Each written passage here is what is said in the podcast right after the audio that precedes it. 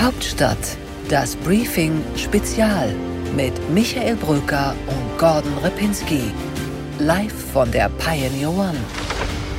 Herzlich willkommen zu einem Hauptstadt-Podcast-Spezial. Der Mann, der eigentlich Gesundheitsminister ist, in Wirklichkeit aber seit mindestens anderthalb Jahren vor allem Corona-Minister, Bundesgesundheitsminister und stellvertretender CDU-Vorsitzender Jens Spahn. Herzlich willkommen an Bord. Guten Tag, Herr Minister. Vielen Dank. Schönen guten Tag. Hallo. Herr Minister, wir wollen über Corona reden, wir wollen über die Union und den Wahlkampf reden und trotzdem müssen wir mit dem Thema beginnen, was diese Woche dominiert, Afghanistan. Verändert das, was wir da am Hindukusch erleben, gerade auch die außenpolitische Positionierung der Union?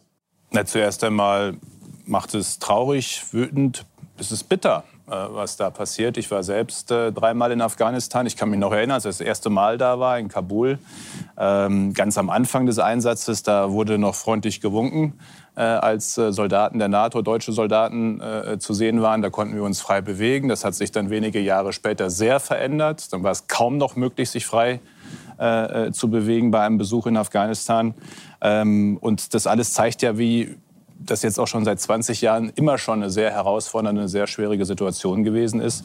Wir haben hunderte Soldaten der westlichen Allianz, die ihr Leben gelassen haben in diesem Einsatz.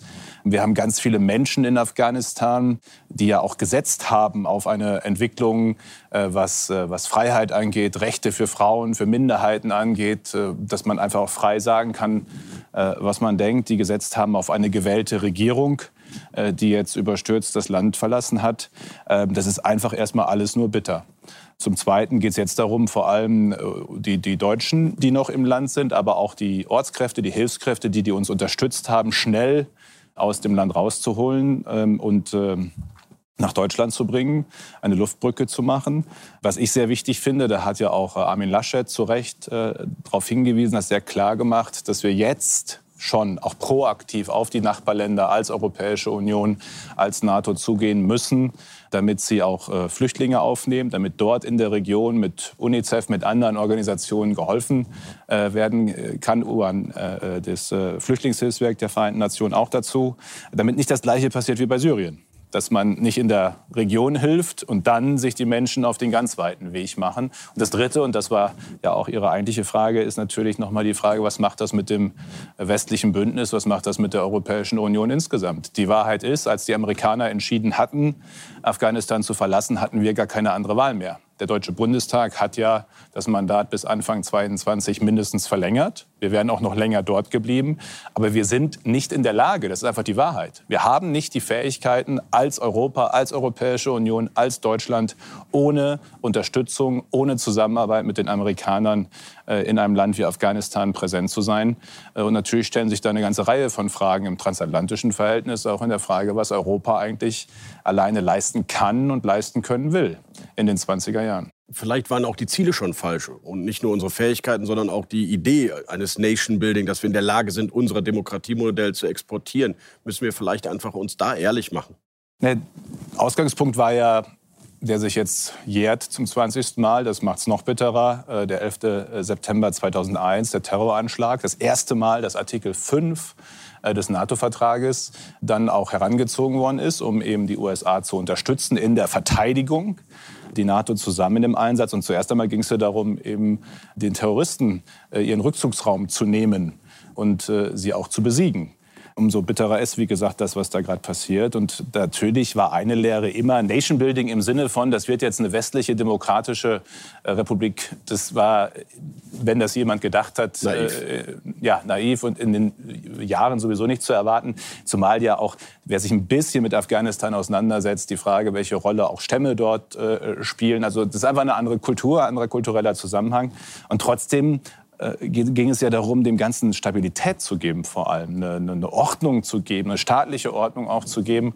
Und ja, es ging auch darum, das war jedenfalls aus meiner Sicht auch ein wichtiger Aspekt, äh, etwa Frauen auch mal äh, auch einfach gleiche Rechte, eine Perspektive zu geben. Ich meine, wenn man sieht, wie jetzt ins Mittelalter wirklich zurück äh, bis hin zum Teeren, Hände abhacken, ein Frauenbild, das irgendwie hunderte Jahre überwunden geglaubt war, dort wieder zum, zum Vorschein kommt, dann zeigt das auch einfach diese menschenverachtende Ideologie die da gerade auf dem Vormarsch ist. Und das macht's all das zusammen, während ich es beschreibe, macht es immer noch nur noch bitterer. Es gibt keinen Bundestagswahlkampf, in dem die Außenpolitik wirklich am Ende die dominante Rolle gespielt hat. Könnte dieses Desaster, was wir da erleben, jetzt den Wahlkampf verändern? Es ist erstmal natürlich äh, jetzt ein Thema, das zu diskutieren ist, das diskutiert werden muss, das bis vor ein paar Tagen jedenfalls so in dieser Wucht, in dieser Dominanz nicht auf der Agenda war. Aber zuerst einmal geht es jetzt nicht um Wahlkampf, es geht darum, äh, Menschen zu helfen, äh, Menschen zu schützen. Zuerst einmal die Deutschen, die dort auch von der Botschaft, von den Hilfsorganisationen im Land sind, die europäischen Partner. Und natürlich, ich sage es noch einmal, diejenigen, ich meine, das ist für mich zutiefst angelegt auch in konservativem Denken, bürgerlichem Denken. Diejenigen, die uns geholfen haben, die für uns eingestanden haben, die sich auf uns verlassen haben, dass wir äh, sie schützen vor den äh, Taliban, denen müssen wir jetzt zuerst einmal helfen. Und deswegen ist aus meiner Sicht jetzt nicht zuerst die Frage von Wahlkampf eine, sondern äh, die, wie wir äh, die, die Leute da rausholen. Und das braucht im Übrigen, das wird natürlich auch noch eine politische Debatte, ein Mandat für die Bundeswehr. Im Juni gab es einen Antrag der Grünen im Deutschen Bundestag. Ihre Fraktion hat dagegen gestimmt, die Ortskräfte rauszuholen aus Afghanistan. War das schon ein Wahlkampf? War das ein Fehler? es war ja nicht dagegen, die Ortskräfte rauszuholen. Es war was, was alle unterschätzt haben und offenkundig ähm, auch das wird noch aufzuarbeiten sein und wird ja auch aufgearbeitet, auch in Washington, auch die Amerikaner unterschätzt haben.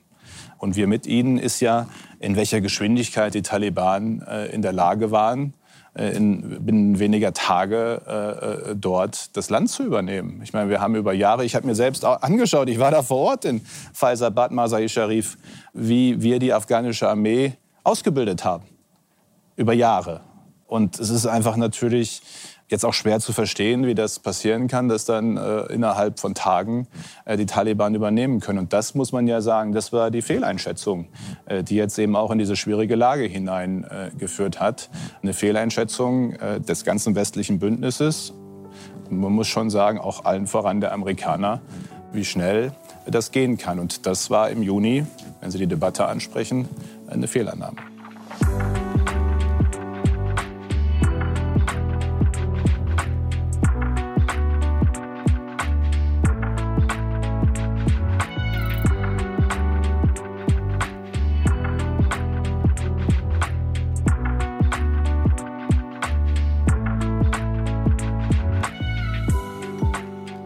Zu dem Thema, was laut Umfragen, jüngste Allensbach-Umfrage, immer noch das für die Deutschen wichtigste Thema ist. Das ist nämlich Ihr Thema, die Corona-Pandemie und ihre Bekämpfung. Herr Minister, Sie müssten ja eigentlich, wenn es stimmt, was Sie sagen, nämlich, dass dieses Land besser durch die Pandemie kommt als viele andere und Sie der zuständige CDU-Gesundheitsminister müssten Sie ein echtes Wahlkampfzugpferd für die Union sein.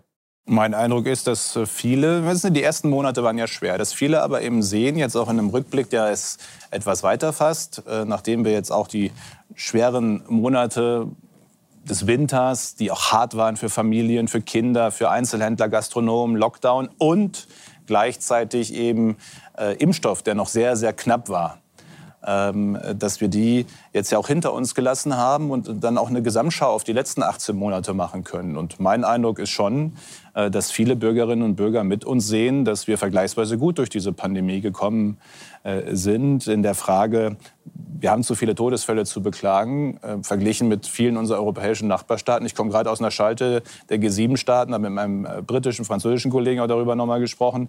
Wir sind, was diese Fragen angeht, wie viele Infektionsfälle, wie viele Krankheitsfälle, vergleichsweise gut durchgekommen. Dass wir so schnell einen Impfstoff verfügbar haben, das hat es noch nie gegeben in der Pandemie. Äh, das geimpft werden kann, hat Menschheit noch nicht erlebt vorher. Äh, wirtschaftlich, wir haben Vorkrisenniveau wieder erreicht. Nicht zuletzt auch durch die Unterstützungsmaßnahmen, die wir machen konnten, ähm, die wirtschaftlichen Hilfen, aber auch die Kurzarbeiterunterstützung, äh, sodass alles in allem, ja, auch bei Fehlern, die gemacht worden sind. Alles in allem bei einer Gesamtschau Deutschland gut durch diese schwerste Krise der Bundesrepublik, das darf man ja nicht vergessen, durch diese schwerste Krise der Bundesrepublik bis hierhin gekommen ist. Aber wir sind noch nicht raus. Wir sind noch in der Pandemie und jetzt äh, ist das Ziel, uns zurück in die Freiheit zu impfen. Die Zustimmung in diesem Jahr ist jedenfalls ähm, rückläufig. Im letzten Jahr war sie deutlich höher. Das liegt natürlich wahrscheinlich auch an einer Art Müdigkeit, die wir in der Pandemie erleben. Und dann kommt der Bundesgesundheitsminister und sagt, äh, wir müssen ähm, die nationale epidemische Notlage, wie es genau heißt, ähm, werden Sie mich korrigieren können, müssen wir wieder verlängern. Das heißt, Sie halten die Deutschen in einer Pandemie, obwohl die Inzidenzen so niedrig sind und eigentlich auch andere Länder zeigen, dass ähm, Öffnungen durchaus auch ähm, möglich sind, ohne dass es zu schweren Verwerfungen in den Krankenhäusern kommt. Warum hält Jens Spahn so unbedingt an dieser Ausnahmesituation fest?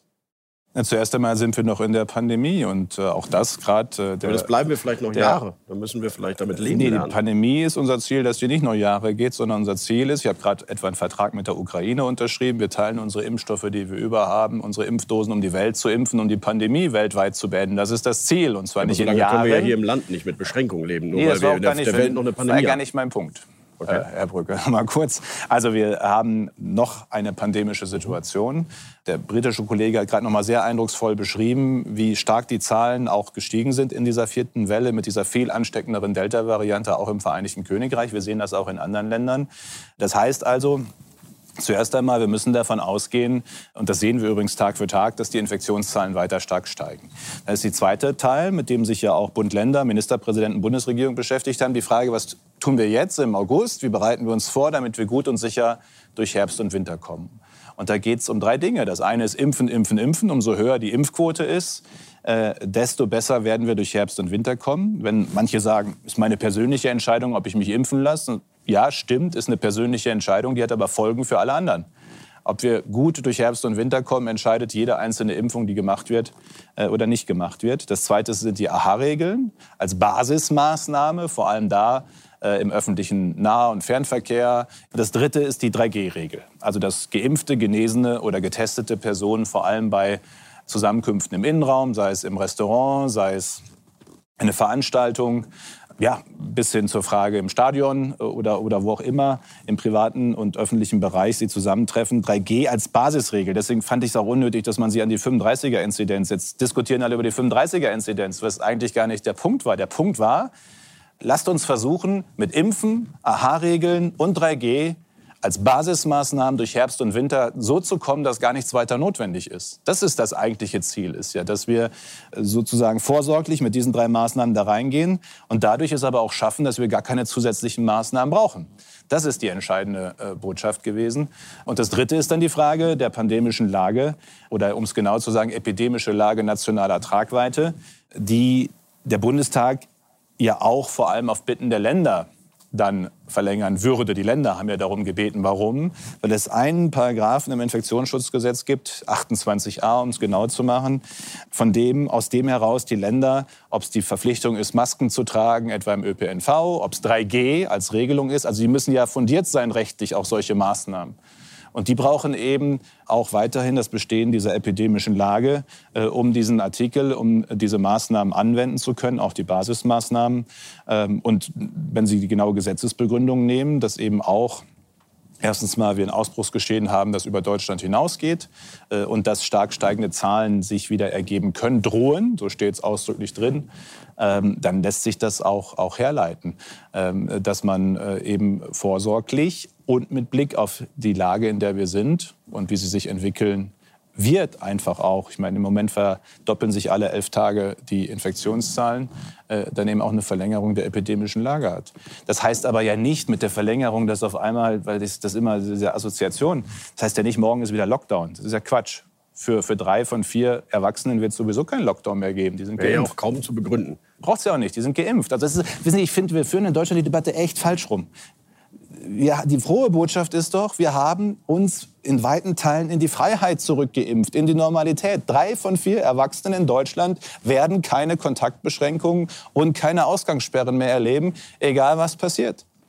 So, und mit jedem, der sich mehr impfen lässt, haben wir noch mehr Freiheit für alle gewonnen. Das ist doch die entscheidende Botschaft. Das ist das positive Narrativ. Man könnte aber auch das andere Narrativ nehmen und sagen, ich bin ein Geimpfter ein doppelt geimpfter und damit keine Gefahr mehr, laut allen wissenschaftlichen Studien, für die anderen und für, die, für, für meine Mitmenschen. Deswegen darf es überhaupt keine Beschränkungen meines Lebens geben. Sie können mir gerne empfehlen, eine Maske zu tragen. Sie können auch gerne sagen, meinetwegen, das ist ja keine große Einschränkung. Vielleicht können Sie das auch so empfinden. Ich kann aber genauso sagen, doch, ich finde, das ist eine Einschränkung. Ich möchte die nicht tragen. Ich nehme, ich nehme sie also ab, bin doppelt geimpfter und wahrscheinlich würde noch nicht mal mehr irgendein Staatsanwalt diese Klage dann gegen mich aufnehmen, wenn mich einer anzeigen würde, weil er weiß, ähm, der Mann ist keine Gefahr mehr. Insofern kann ich rechtlich sogar ihm fast erlauben, die Maske abzunehmen. Ist das nicht wahr?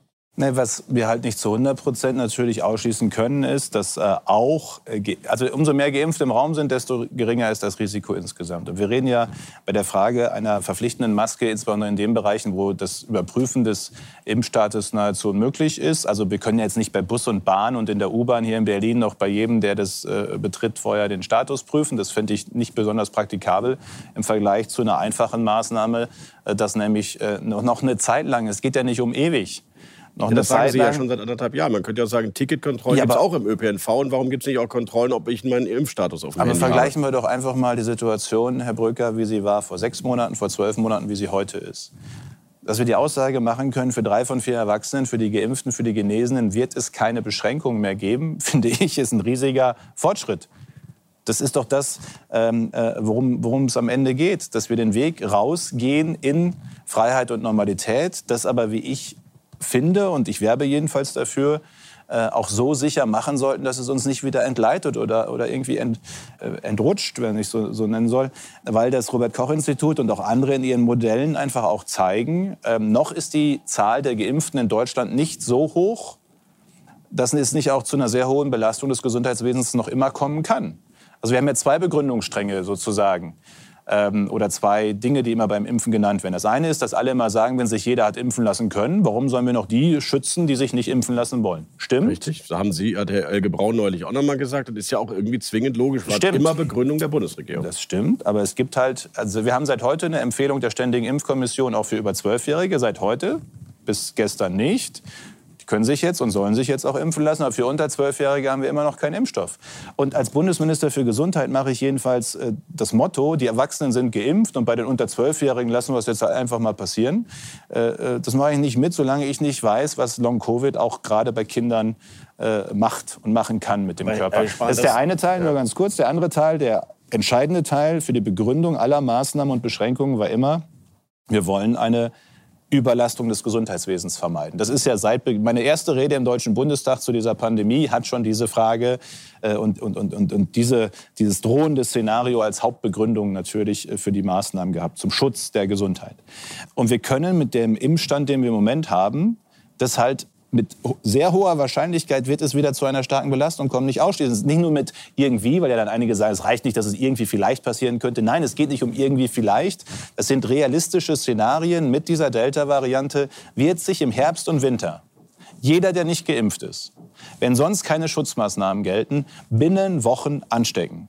Das ist ganz einfach. Das sieht man auch in den Ländern, die es einfach haben passieren lassen. Wenn keine Schutzmaßnahmen da sind, werden sich die Ungeimpften mit dieser Variante innerhalb von Wochen anstecken. Und dann kann eine Situation entstehen, dass das Gesundheitswesen noch überlastet wird. Und deswegen bleibe ich dabei, lieber äh, äh, einen Weg unbedingt in Freiheit und Normalität, aber doch noch einen, den wir ein wenig absichern und Aha-Regeln ist jetzt eine Beschränkung, aber ich finde zu allem anderen, was wir die letzten 18 Monate erlebt haben, eine relativ geringe. Ihre Kritiker sagen, Sie schieben die Begründungen und auch die Sprache, äh, passen Sie den Begebenheiten an. Es ist jetzt in den aktuellen Papieren schon gar nicht mehr die Regel von einer Überlastung des Gesundheitssystems, sondern von einer Belastung des Gesundheitssystems, weil also eventuell die Jüngeren, die sich infizieren, die ja eigentlich gar nicht so schwer krank sind, wie wir ja wissen, trotzdem eventuell auch in die Klinik kommen könnten, machen wir also so weiter nee, es geht nicht bisher. um eventuell. Nein, nein, nein.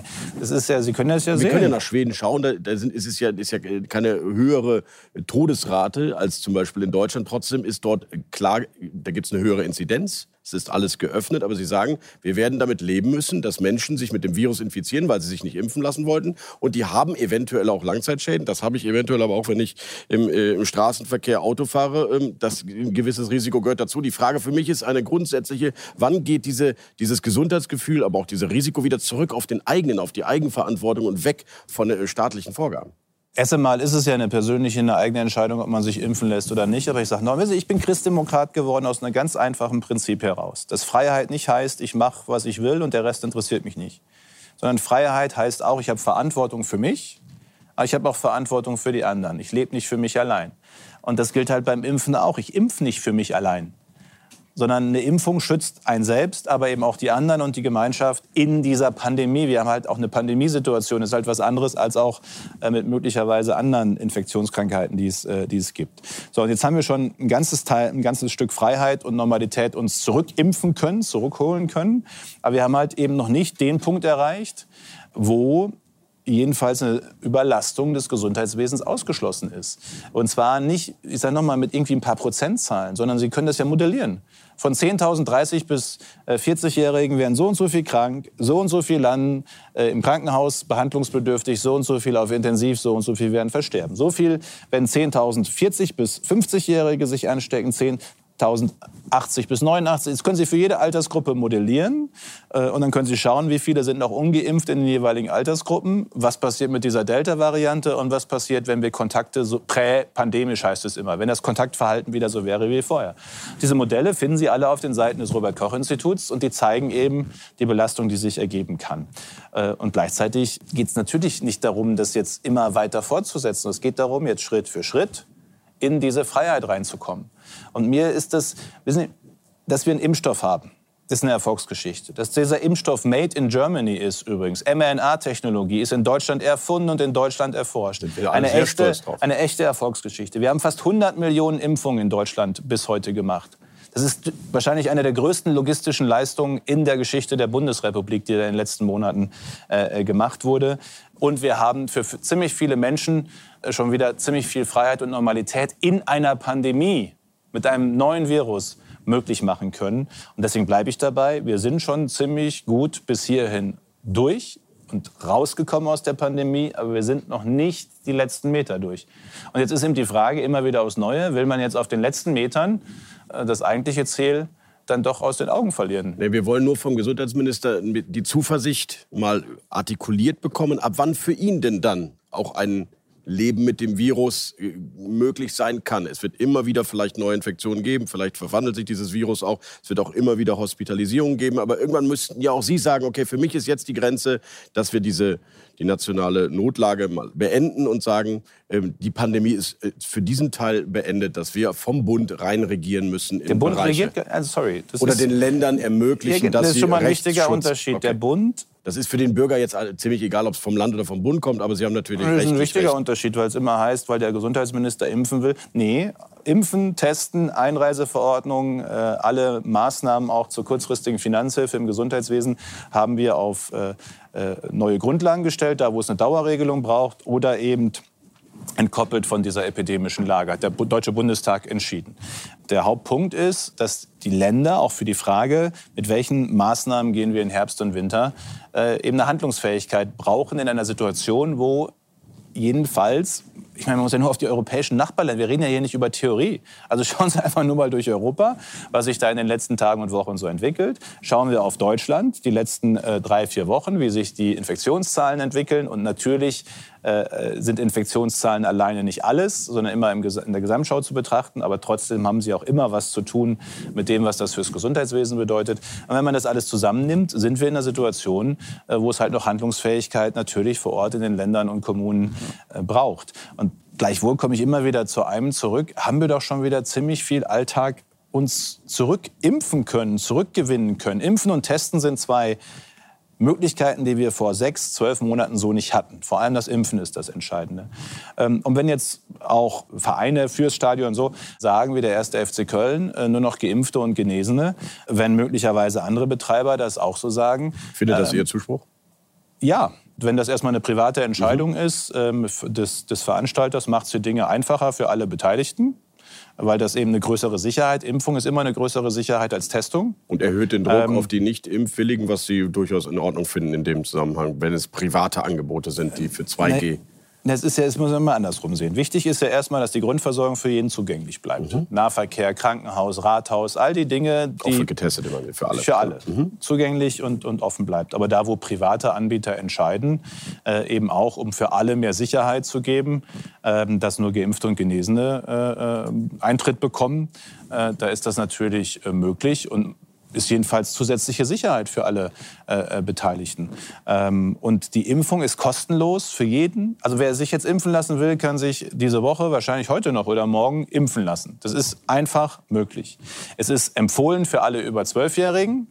Alle unter Zwölfjährigen sind ja auch äh, dann ausgenommen von mhm. solchen Maßnahmen. Und damit haben wir ja eigentlich ein einfaches, ein einfaches, gutes Angebot. Und es gibt wahrscheinlich keine Impfung, die in so kurzer Zeit, weil so viele hundert Millionenfach auf der Welt verabreicht, äh, dann auch zu so viel Erkenntnis über Wirkungen und Nebenwirkungen geführt hat. Das ist eine sehr gut verträgliche Impfung. Ja, es gibt Impfreaktionen manchmal ähm, in den ersten ein, zwei Tagen. Aber ansonsten sehen wir sehr unterdurchschnittlich äh, weitere Risiken im Vergleich zu dieser Infektion. Dann klären und Sie eins uns jetzt, bleibt halt, das ja. will ich noch mal sagen, wer nicht geimpft ist, wird sich mit dieser Delta-Variante mit einer sehr hohen Wahrscheinlichkeit in den nächsten Monaten anstecken. Und die Alternative ist, Infektion mit diesem Virus ohne Schutz oder einen Impfschutz zu haben. Und ich kann als Gesundheitsminister jedenfalls immer nur aufs Neue für den Impfschutz werben. Dann klären Sie uns noch über diese zwei Zahlen auf, die für uns Bürger in den letzten Monaten so wichtig waren und wo wir gerne wissen würden, wie Sie im Herbst damit umgehen wollen, wenn die Zahlen, so wie Sie es gerade eben geschildert haben, äh, weiter nach oben gehen. Welche Inzidenz und gepaart mit welchen anderen Kriterien ist die für Sie wichtige, um eventuell doch nachzuschärfen, auch bei möglichen Einschränkungen? Also zuerst einmal mein Ziel ist, und ich halte es auch für erreichbar, dass wir mit viel Impfen, AHA-Regeln, 3G als Grundprinzip durch Herbst und Winter kommen, ohne dass zusätzliche Maßnahmen notwendig sind. Das, ja, ich muss Ja, ja, mal, okay. das ist mir leider rund um die Ministerpräsidentenkonferenz so ein bisschen untergegangen. Das eigentliche Ziel Keine weiteren Maßnahmen. das eigentliche Ziel war, für Herbst und Winter die Grundmaßnahmen so zu beschreiben, dass keine zusätzlichen notwendig sind. Und ich bin dankbar, dass wir uns darauf haben auch einigen können. Das passiert ja jetzt auch so und wird, äh, wird umgesetzt. Wir haben ein ganzes Set äh, oder eine ganze Reihe von äh, zusätzlichen Indikatoren ja auch besprochen auf Fachebene mit den Ländern, eine Arbeitsgemeinschaft gegeben der Länder mit dem Robert-Koch-Institut, das Gesundheitsministerium dabei. Und für mich ist eine äh, zeitnahe gut das widerspiegelnde äh, wäre zum Beispiel die Frage der Hospitalisierung von Covid-19-Patienten. Also wie viele wurden in den letzten sieben Tagen, kann man auch, pro, letzten sieben Tagen pro 100.000 Einwohner kann man auch die Frage rechnen eben der Covid-19-Krankenhausaufnahmen. Und da zeigt sich übrigens ein Bild. Die Zahl hat sich fast vervierfacht bei den über 60-Jährigen und auch bei den unter 60-Jährigen in den letzten vier, fünf Wie ist Wochen. sie aktuell? Sagen Sie. Ist jetzt bei 1, also Wir reden ich über weiß nicht ganz genau, wir reden über Covid-Patienten in Kliniken Sie war auf, vorvorgestern bei 1,11. einer, auf 100.000 Einwohner in einer Woche? Genau. Nein. Okay. Mhm. Hospitalisierung, Covid-19 auf 100.000 Einwohner in den letzten sieben Tagen. Und sie war Mhm. ganz am Anfang, als wir sie aufgenommen haben im Lagebericht, das Robert-Koch-Institut, so bei 0,25, 0,26 pro 100.000 in den letzten sieben Tagen, ist jetzt bei über 1,1. Äh, Hat sich, Und äh, ab wann ist eine Belastung eingetreten des wir haben, äh, wir haben gesehen, eine sehr starke Belastung des Gesundheitswesens bei 12. Also Okay. wenn Sie schauen, wir können ja schauen, was war im Winter Ja. los, wann war die Zeit der, der größten Belastung mit, das waren eben 12 pro 100.000 äh, Covid-19-Hospitalisierungen. Äh, und dann kann man äh, auch daraus ja sozusagen äh, Warnwerte entwickeln, wo man sagt, etwa bei drei oder sechs pro 100.000 in den letzten sieben Tagen Covid-19-Hospitalisierung ist zumindest mal ein Bereich, wo wir sehr genau hinschauen müssen, auch vor allem regional, wenn sich das ergibt, weil daraus Engpässe und Belastungen entstehen können. Also das, das ist ja kein, ist ja kein ist Mathematik. Ähm, äh, man muss die Daten auch erheben, aber es ist kein Rocket Science. Die entscheidende Frage, und um die drücken sich doch alle rum, ist doch eher die, was passiert dann, wenn ein bestimmter Wert überschritten wird. So mein Mhm. Zum Eindruck, Beispiel die mein, 10 bei dem. ähm, ja, bei, ja, zum Beispiel bei dem, äh, bei dem Modell. Ähm, und am Ende komme ich halt immer wieder zu einem Punkt da zurück. Egal was passiert, es macht einen Unterschied, ob man geimpft, genesen ist oder nicht. Nehmen wir mal ein Thema jetzt, was Sie selber angesprochen haben, Stadion. 20.000 Menschen. Macht er Ihnen das jetzt Sorge eigentlich, die Bilder vom vergangenen Wochenende? Oder ist das für Sie auch bei weiter steigenden Inzidenzen in Ordnung, diese Veranstaltung so zu fahren, wie sie jetzt gefahren wurde? Weil das sind ja Großveranstaltungen. 15.000, 20.000 waren vor wenigen Wochen oder Monaten, galten, das noch, galten die noch als unmöglich. Ja, die sind ja geimpft, genesen oder getestet, sitzen mit Abstand draußen. Das alles äh, zusammengenommen äh, halte ich das äh, sind ja Hygienekonzepte, auch Zugangskonzepte für den Weg hin und Weg zurück, halte ich das äh, für vertretbar und für machbar. Und wenn jetzt sozusagen einige noch sogar sagen, bei uns gilt 2G, dann, äh, dann umso mehr. Ähm, ich würde sowieso viel stärker zu einem Prinzip kommen, wo man sagt, bei Veranstaltungen oder beim Stadion, meinetwegen beim Stadion, gibt es 1000 Plätze für Getestete und 20.000 für Geimpfte. Oder auch bei anderen Veranstaltungen, äh, wir haben ein bestimmtes Kontingent für Getestete und die Geimpften können unbegrenzt kommen. Also das, das, das äh, kann man machen, einfach weil der Impfstatus, vor allem wenn viele Geimpfte, das ist ja dann sozusagen auch wieder Mathematik und Statistik, wenn viele Geimpfte im Raum sind, äh, sinkt das Risiko ganz enorm im Vergleich eben sogar zur Testung.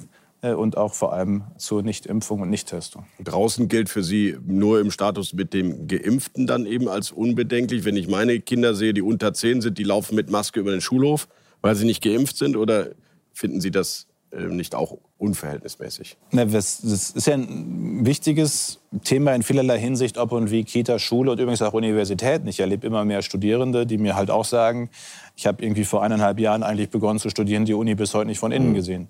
Ich halte Universitätsprinzip mit 3G, also Universitätsbetrieb, Präsenzbetrieb mit 3G-Prinzip äh, für, für mehr als machbar. Das kann man gut aus meiner Sicht machen und auch wieder starten lassen.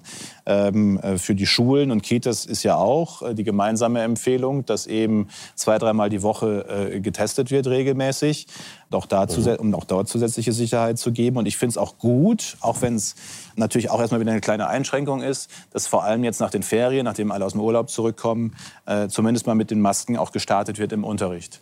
Ähm, äh, wie lange man die braucht, hängt dann auch sehr von der Inzidenz ab, weil eins bleibt, umso höher die Inzidenz ist, desto mehr Ausbrüche wird es in Schulen geben und umso mehr in Schulen Ausbrüche, desto mehr werden von einem, einer Infektion betroffen sein, die nicht geimpft sind. Die unter Zwölfjährigen sind nicht geimpft. Ähm, bei den über Zwölfjährigen sind jetzt etwa ein Viertel geimpft, gut eine Million von viereinhalb Millionen. Und jetzt schauen wir, ob und wie viele sich noch für eine Impfung entscheiden. Freiwillig entscheiden, nach individueller Beratung entscheiden. Aber natürlich gibt die Impfung auch in dem Alter zusätzliche Sicherheit. Äh, Empfehlung der Ständigen Impfkommission, jetzt einen Startschuss für Sie, eine Impfkampagne bei den über 12-Jährigen zu starten? Oder? Die haben wir ja schon mit den Ländern vereinbart. Das haben wir ja schon vor drei, vier Wochen vereinbart, dass die Länder allen über Zwölfjährigen auch die Möglichkeit geben, in Impfzentren geimpft zu werden. Äh, teilweise äh, Schleswig-Holstein hat damit ja auch angefangen. Schleswig-Holstein ist mittlerweile jeder dritte über Zwölfjährige äh, auch geimpft, auch in den Schulen Angebote zu machen. Also wichtig ist das Freiwillige. Am wäre ja die Schule, weil dort wichtig, sind sie auf jeden Fall. Naja, wichtig ist halt, das ist natürlich das Sensible und das verstehe ich ja auch. Da ist ja auch, auch bei Impfen und Kindern ist natürlich immer auch viel Emotion dabei, verstehe ich ja auch und Unsicherheit dabei. Deswegen war ja auch die Empfehlung der Ständigen Impfkommission, die Einordnung, die Auswertung der neuen Daten. Also die, die, die schauen sich halt immer wieder an, weltweit, welche Daten werden veröffentlicht. Gerade aus den USA USA gibt es äh, gute Daten von jetzt mittlerweile vielen Millionen geimpften Kindern. Und auf der Basis äh, in Abwägung zu dem Risiko aus der Infektion sind sie eben zu der Empfehlung gekommen. Ähm, darum geht es ja. Und deswegen muss man schaffen, dass wenn in der Schule das Angebot gemacht wird, nicht der Eindruck entsteht, ich muss mich jetzt hier impfen lassen, um zur Schule zu gehen. Das ist nicht der Fall. Diese Konditionierung wollen wir auch nicht, die wollen wir auch vermeiden. Aber äh, gleichzeitig eben ist es auch niedrigschwellig strukturiert, einfach möglich zu machen. Wir haben viele Eltern berichtet, dass sie sich bemüht haben, einen Impftermin für ihr Kind zu kriegen und keinen gefunden haben. Jetzt mit der STIKO-Empfehlung wird das anders werden. Aber erstmal schwer war, überhaupt ein Impfangebot zu finden in der Region. In der Großstadt geht das einfach, im ländlichen Raum ist es manchmal gar nicht so einfach.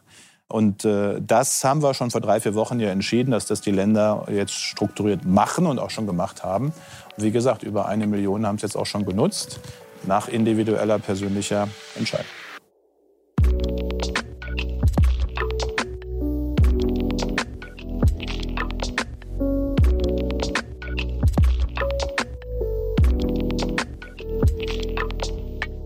Herr Spahn, Sie sind ja auch stellvertretender CDU-Vorsitzender und in dieser Woche beginnt für viele, vielleicht ja für Sie als Kandidat im Wahlkreis auch so ein bisschen der Wahlkampf, die ersten Wahlkampftermine. Ähm, können Sie dort eigentlich über was anderes reden als Corona? Ja, klar. Können Sie als CDU-Kandidat überhaupt den Gesundheitsminister mal ablegen? Oder werden Sie nicht ständig nach Impfung und Corona und Pandemie und sonst was gefragt? Es ist ja beides. Äh, diese Pandemie am Anfang der 20er Jahre, am Anfang dieses Jahrzehnts, diese schwerste Krise in der Geschichte der Bundesrepublik, auch dieses Ereignis, das ja jedem, das wird ja jedem von uns im Gedächtnis bleiben. Also ein zehnjähriges Kind hat jetzt fast ein Fünftel seines Lebens in der Pandemie verbracht und jeder von uns wird geprägt durch diese Pandemie äh, auch in, in, dieses Jahrzehnt gehen. Und das bestimmt dann auch natürlich die politischen Themen mit. Also ich, ich, finde, man kann sehr gut auch aus der Pandemie und dem, was wir im Brennglas gesehen haben, wo dieses Land stark ist, was, was Zusammenhalt angeht, was ein starkes Gesundheitswesen angeht, was übrigens äh, auch der erste Test der Welt wurde in Deutschland entwickelt, das erste Impfstoff auch, bestimmte Forschungsbereiche angeht, aber auch wo wir echt nicht gut genug sind. Digitalisierung in der Verwaltung, das berühmte Fax äh, vom Labor zum Gesundheitsamt ist mittlerweile nicht nur Legende, sondern auch Geschichte, haben wir verändert. Ähm, die Abhängigkeit von China, die viel zu große, dass Europa souveräner äh, werden muss, haben wir gerade bei Afghanistan schon mal drüber äh, gesprochen. Also ich, Modernisierungsjahrzehnt. Ich kann die Themen, die für die 20er Jahre wichtig sind, sehr gut her- und ableiten, auch aus der Pandemie. Für mich gehört das zusammen. Die Erfahrung dieser Pandemie auch als, äh, äh ja, als, als, als Lehre für das, was in den 20er Jahren wichtig wird. Und da sind wir auch bei einem Grundprinzip, was wichtig ist. Jeder spürt, es braucht Veränderungen. Es wird eine Zeit mit großen Umbrüchen, ziemlich großen äh, man sagt immer Herausforderungen, aber ich meine, was, was gerade auf der Welt passiert, um uns herum passiert, das fängt schon in der Ukraine und Weißrussland an, Afghanistan, äh, die USA, dieses deutsche Erfolgsmodell, Business Model, die Amerikaner sorgen für den Frieden, wir machen derweil weltweit Geschäft. All das funktioniert halt nicht mehr so, wie es mal war. Das spüren ja alle. Es wird eine Zeit mit viel Umbruch und Wandel. Und gleichzeitig gibt es ein hohes Bedürfnis nach Sicherheit, weil die letzten 18 Monate waren auch ziemlich viele Brüche für ziemlich viele. Und diese Kombination, diesem Wandel, der notwendig ist, gestalten zu wollen, aber dem auch Sicherheit zu geben und Halt zu geben, ich finde, da ist die Christlich-Demokratische Union der richtige Ansprechpartner für die Bürgerinnen und Bürger. Ja, das sehen im Moment weniger Leute äh, so als je zuvor in einem Bundestagswahlkampf, zumindest laut Umfragen 23, 24 Prozent. Falscher Kandidat oder falsche Themen? Worum es doch geht, ist jetzt einfach auch nach, nach einer Zeit, die, meine, die Flutkatastrophe, die schwierige Situation, die es gegeben hat in Rheinland-Pfalz und Nordrhein-Westfalen nicht gegeben hat, gibt. Man muss ja immer nicht vergessen hier in Berlin, wie viele Zehntausende Menschen noch immer äh, nicht in ihren Häusern wieder leben können und vor ganz existenziellen Fragen äh, äh stehen. Hat doch zu Recht dazu geführt, dass erstmal Wahlkampf klassischer Art nicht stattgefunden hat sondern es erstmal darum, dass die Union deswegen äh, runtergehen zu, muss. Zu, darum geht zu helfen. Ähm, gab auch ein paar andere Diskussionen. Es wurde über viel Nebensächliches, wie ich finde, jedenfalls äh, äh diskutiert in den letzten äh, äh, Wochen. Äh, und jetzt geht es darum, ich habe gerade die Themen genannt für die 20er Jahre, habe die Pandemie genannt, die Themen durchaus auch mit den Unterschieden zu den anderen Parteien deutlich zu machen, rauszuarbeiten und mit, Kanzler, mit unserem Kanzlerkandidat, mit Armin Laschet an der Spitze das eben auch ja, rauszuarbeiten miteinander. Wir haben da ja heute im Bundesvorstand, im Präsidium drüber äh, gesprochen. Äh, am Wochenende ging es los, überall, wo Armin Laschet aufgetreten ist. In Hessen und NRW war ich dabei, auch in Rheinland-Pfalz am Freitag. Gibt es große Begeisterung, große Unterstützung. Ähm, Kriegen wir da irgendwas nicht mit hier in Berlin? Ja, vielleicht müssen Sie öfter mal raus aus Berlin, das äh, hilft dann. Also Sie haben Armin Laschet ähm, äh, bei solchen, Sonntag, bei solchen Veranstaltungen. Und das ist jetzt für uns der Start. Samstag ist Wahlkampfauftakt mhm. Der CDU, CSU. Die Bundeskanzlerin wird dabei sein, Markus Söder und vor allem natürlich äh, Armin Laschet und bundesweit äh, die Wahlkämpfer. Das machen wir äh, auch sozusagen hybrid mit digitalem Zuschalten. Ähm, und das ist dann der Startpunkt äh, auch für die nächsten Wochen, wo wir die unter, da habe hab ich gar keine Sorge. Es gibt so viele unter, die einen wollen Steuern erhöhen, wir wollen Steuern senken. Die einen wollen einen Erziehungsauftrag, Quoten, Gängelung, wir wollen Regierungsauftrag. Wir wollen gestalten, neben dabei aber die Menschen und die Welt so, wie sie sind. Wir wollen äh, ein Industrieland, ja, klimaneutral, aber Industrie. Äh, die anderen wollen äh, alles, aber kein Industrieland mehr sein. Äh, und am liebsten bestimmte Industrien gar nicht mehr im Land haben. Es war übrigens ein hessischer Umweltminister in Turnschuhen, der die modernste Insulinproduktion der Welt mal aus Deutschland vertrieben hat. Also die Leute müssen wir heute nicht erzählen, sie wollen die Apotheke der Welt irgendwie wieder befördern. Die haben sie kaputt gemacht. Immer wenn es was Innovatives, Fortschrittliches gab, waren die Grünen erstmal instinktiv dagegen.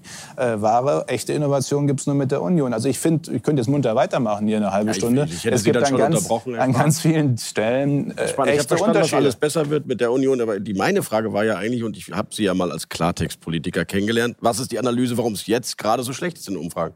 Was ist denn falsch gelaufen? Wo, wo sind Fehler? Wo wünschen Sie sich mehr? Ich meine, die, die, die, Themen der letzten Wochen sind doch hinlänglich beschrieben, äh, wenn ich es richtig gelesen habe, auch bei Ihnen beschrieben worden, bei anderen beschrieben worden. Es bringt doch alles nichts. Also ich habe jetzt auch, auch, auch in den Gremien gesagt, in unseren Beratungen mhm. gesagt, es hilft uns doch jetzt irgendwie nicht, wenn wir jetzt nur drei Wochen drüber reden, was für drei Wochen oder zwei Wochen, auf welchem Foto.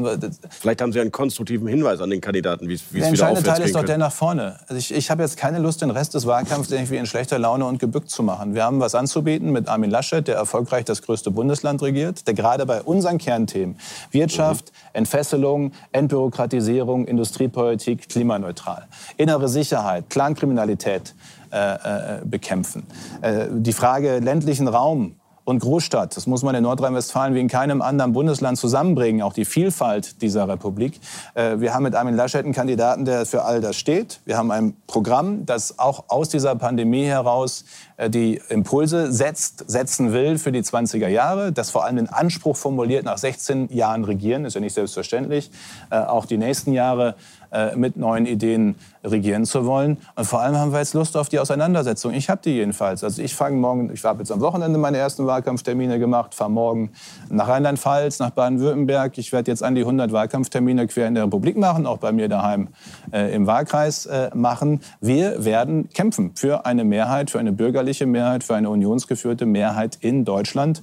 Ich habe schon manchen Wahlkampf gemacht. Wir haben immer gesagt, diesmal geht es um was. Aber diesmal geht es ja wirklich um was. Es geht nämlich darum, ob äh, linke Parteien dieses Land in die 20er Jahre führen oder eben eine bürgerliche Koalition. Rote Socken reloaded. Bitte? Rote Sockenkampagne Reloaded. Da brauche ich keine roten Socken für. Da muss ich einfach nur die Unterschiede deutlich machen, die ich gerade. Ich meine, das fängt doch schon bei so Banalitäten an. Die sagen aber viel über das Menschenbild aus. Ne? Sie haben es ja hier vielleicht gesehen in Berlin.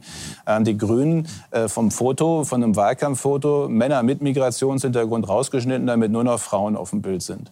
Und dann merkt man, das ist so eine Partei, so ein Denken, das ist nur noch in Identitäten und in Kategorien und in Schubladen. Und ich sage einfach, bei uns darf jeder mit aufs Bild, der mit anpacken will. Wir sehen den Menschen, wir sehen den Bürger. Die sehen, die sehen irgendwelche Kategorien und Identitäten. Das, ist, das sind so grundsätzliche das Problem der CDU Unterschiede ja eher, dass da in der keine Frage, Frauen drauf waren. In, äh, in der Frage, äh, das sind so ich glaube, gab es schon einige. Ich bei uns war immer ganz vorne auf dem Bild eine, die hieß Angela, die hieß Angela Merkel, äh, äh, ganz vorne dabei. Und zwar einfach selbstverständlich. Wir haben halt nicht immer ein Fass aufgemacht, wir haben es einfach umgesetzt. Und das ist der entscheidende äh, das Unterschied. Bild des Wahlkampfs würde ich sagen, war nicht die Grünen in Berlin, sondern wahrscheinlich der Lacher von Herrn Laschet in, in, in der Flut. Ich habe doch gerade schon gesagt, äh, wir können, jetzt, wir können jetzt über dieses eine Bild, über das sich wahrscheinlich niemand mehr ärgert als Armin Laschet selbst.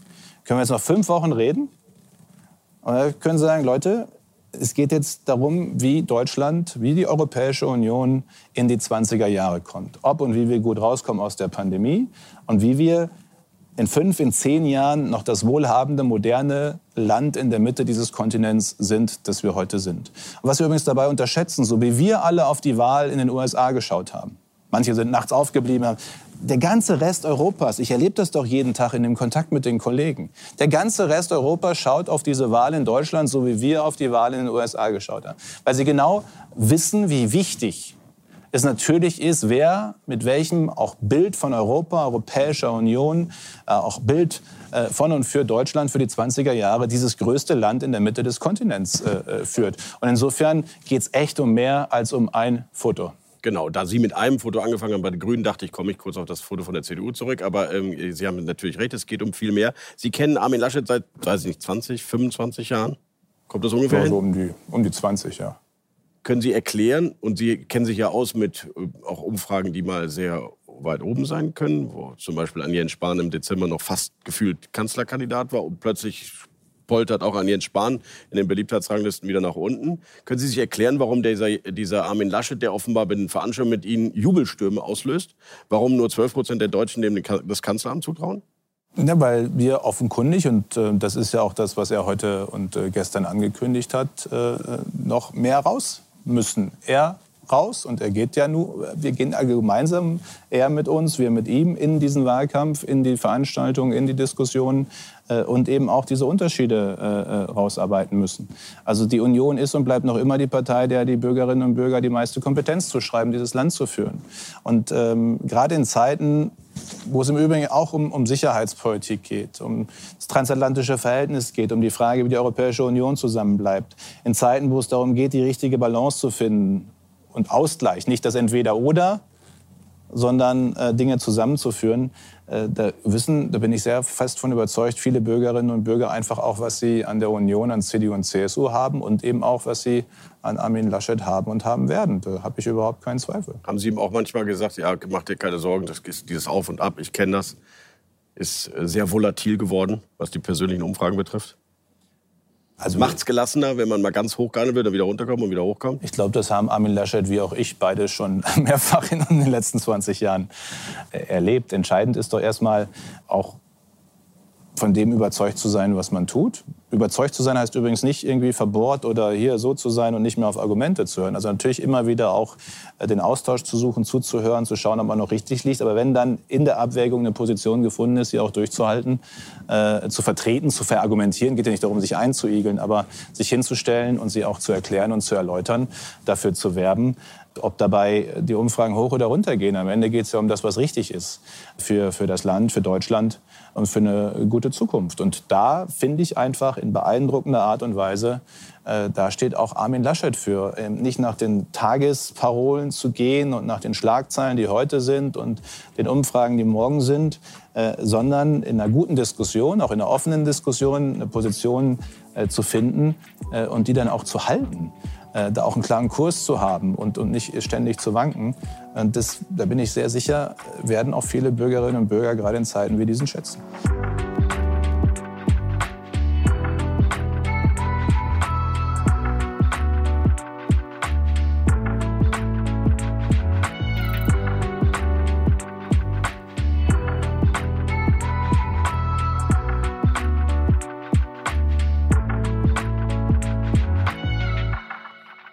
Letzte Frage an Sie persönlich, Herr Spahn. Ein Jahr Pandemie. Sie waren im Feuer wie vielleicht nur die Kanzlerin. Sie haben alles erlebt. Heftigste Kritik, große auch Zustimmung.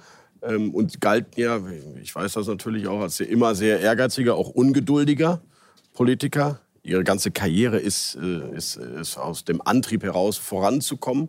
Hat, hat sie das, was Sie in diesem Jahr erlebt haben, hat sie das in irgendeiner Weise persönlich verändert? Was, was ist Ihre persönliche Lehre daraus? Lernen gibt es wahrscheinlich einige und ich glaube auch, geht es mir wie vielen anderen in der Pandemie, so richtig überblicken wird man das erst, wenn man mal in Ruhe wirklich zurückschaut. Äh, aber alles in allem hat mich das noch ein ganzes Stück einfach auch, auch, auch ja, gelassener trifft es nicht, weil gelassener klingt so irgendwie, also es ist, es, äh, es ist nicht mehr so, dass halt jede Schlagzeile und jede Debatte, die da irgendwie von links oder rechts kommt, äh, mich, mich gleich unruhig oder nervös macht oder ich gleich irgendwie reagieren will oder muss, äh, sondern ich habe einfach dafür zu sehr erlebt, wie dieselben, nicht nur die gleichen, sondern dieselben, äh, die jetzt gar nicht bezogen auf mich, sondern auch bezogen auf inhaltliche Themen, also ich habe ja gesehen, wie es über das Impfen im Januar geschrieben wurde und wie zum Teil dieselben Zeitungen, Medien und Journalisten heute über das Impfen äh, äh, schreiben, wie über Maßnahmen geschrieben. Dass, dass das alles auch sehr, sehr volatil ist. Und dass am Ende, gerade in Zeiten, wo es ganz schnell jeden Tag in den sozialen Medien eine neue Sau durchs Dorf getrieben wird, es einfach wichtig ist, äh, selbst ähm, zu wissen, was, man, was ich für richtig halte, dafür zu stehen, das zu verargumentieren. Ich sage noch einmal nicht irgendwie nach dem Motto, äh, nicht nach links und rechts gucken, immer wieder auch die Argumente überprüfen, äh, aber die dann eben auch ruhig, klar äh, durchzutragen und auszuhalten. Und ein Prinzip war in der Pandemie so, das ist so, viele sind verantwortlich. Äh, aber einer ist dann immer, oder viele sind zuständig, einer ist verantwortlich. Das trifft, glaube ich, äh, ganz gut. Äh, dann, insbesondere dann, wenn mal die Dinge nicht so gut laufen. Ähm, aber ich habe mir irgendwann entschieden, das ist, ist so, das nehme ich jetzt so an. Entscheidend bleibt, dieses Land bestmöglich durch die Pandemie zu führen. Und wir haben nicht alles richtig gemacht, auch ich nicht. Aber ich bleibe dabei, unterm Strich sind wir gemeinsam und da wünsche ich mir manchmal Bewältigungsstolz, dass wir als, als Gemeinschaft, als Gesellschaft, als Nation miteinander auch einen Stolz entwickeln, was wir bewältigt haben. Die größte Krise in der Geschichte der Bundesrepublik Deutschland, äh, dass wir das zusammen geschafft haben, das ist das, was am Ende für mich zählt und nicht ich glaube, die Deutschen kennen bestimmt nicht alle Gesundheitsminister in der Geschichte der Bundesrepublik. Sie werden alleine durch diese Tatsache in dieser Pandemie sicherlich bereits jetzt schon in die Geschichtsbücher eingehen. Wenn Sie mit Ihrem Mann am Tegernsee wandern gehen, kommt dann auch mal so ein Moment, wo man sagt, also ähm, das Leben ohne Politik könnte auch mal schön werden? Ja, den kennt jeder mal, diesen einen kleinen Moment. Aber ist der bei Ihnen sehr schnell wieder vorbei oder ist der auch mal länger? Meistens, meistens sagt dann jemand, der mich gut kennt, eigentlich willst du doch gar nichts anderes. Und dann denke ich, stimmt. Äh, ich mache es einfach gern. Ich hatte die Chance, aus dem, was ich mache, seitdem ich, weiß gar nicht, 13, 14 bin, gerne diskutieren. Politik ist ja am Ende, wenn ich nicht das Privat, also wenn ich nicht über Urlaub rede, sondern in dem Moment, wo ich schon mit einem Freund, einem Bekannten auf dem Marktplatz, auf dem Sportplatz, auf dem Schulplatz über Dinge rede, die alle oder mehrere betreffend öffentliches Interesse mhm. sind. Das ist ja schon Politik. Mhm. Viele machen jeden Tag Politik und nehmen es gar nicht wahr bei ihrer Diskussion irgendwie mit dem Nachbarn. Und ich hatte die Chance, aus diesem Hobby, aus dem, was ich gerne mache, Beruf zu machen. Und, und das ist einfach ein großes ein großes Glück, dass das so ist, dass, dass ich das machen kann und machen darf. Ähm, und insofern sind diese Momente meistens sehr kurz. Und als Anfang 40er ist ja auch die theoretische Chance, doch noch irgendwann Bundeskanzler zu werden, ja noch da. Die ist, äh, wie wir, äh, wie wir schon gesehen haben, äh, Konrad Adenauer sogar bei Anfang 70-Jährigen noch da. Aber das ist ja gar nicht der Punkt dabei. wissen Sie, ich, ich, es geht ja um was anderes. Es geht ja nicht ums Amt. Ich habe Politik mal begonnen, um einen Unterschied zu machen um was zu verändern. Deswegen, ich habe mal drei Jahre Opposition gemacht. Opposition ist wichtig, also braucht unbedingt eine, braucht auch Kritik, aber schöner ist schon regieren und Regierungskoalitionen zu sein, weil du was veränderst. Ich möchte nicht nur Anträge schreiben und nicht nur schriftliche Anfragen stellen. Ich möchte verändern, ich möchte gestalten, ich möchte, dass das Leben im Kleinen wie im Großen besser wird. Und ich hatte gerade als Gesundheitsminister und habe noch echt die Möglichkeit, fünf Millionen Beschäftigte im Gesundheitswesen. Fünf Millionen. Das ist mehr, als manches europäische Land Einwohner hat. Äh, Pflegekräfte, Ärztinnen und Ärzte, ähm, äh, medizinisch-technische Angestellte, ganz, ganz viele, die da jeden Tag arbeiten gehen und für die ich einen Unterschied machen kann durch das, was ich politisch anstoße. Für Millionen Menschen, Patientinnen und Patienten, Pflegebedürftige, wo ich einen Unterschied machen kann durch das, was ich nicht nur an Debatte anstoße, sondern was ich auch an Gesetzgebung, an Regelgebung anstoße. Und das ist das, was, was mich antreibt. Und jedenfalls geht das als Minister auch schon mal ziemlich gut, diesen Unterschied zu machen. In wenigen Wochen ist Bundestagswahl. Sie kommen wieder dann vielleicht in zwei, drei Monaten auf die Pioneer One. Sie sind jedenfalls eingeladen. Also was kommen Sie dann eigentlich wieder? Innenminister, Fraktionsvorsitzender oder Gesundheitsminister? Idealerweise erstmal als Abgeordneter des westlichen Münsterlandes. Ich hatte befürchtet, dass Sie so antworten. Vielen Dank, Herr Spahn, für dieses Interview. Es war mir eine Freude.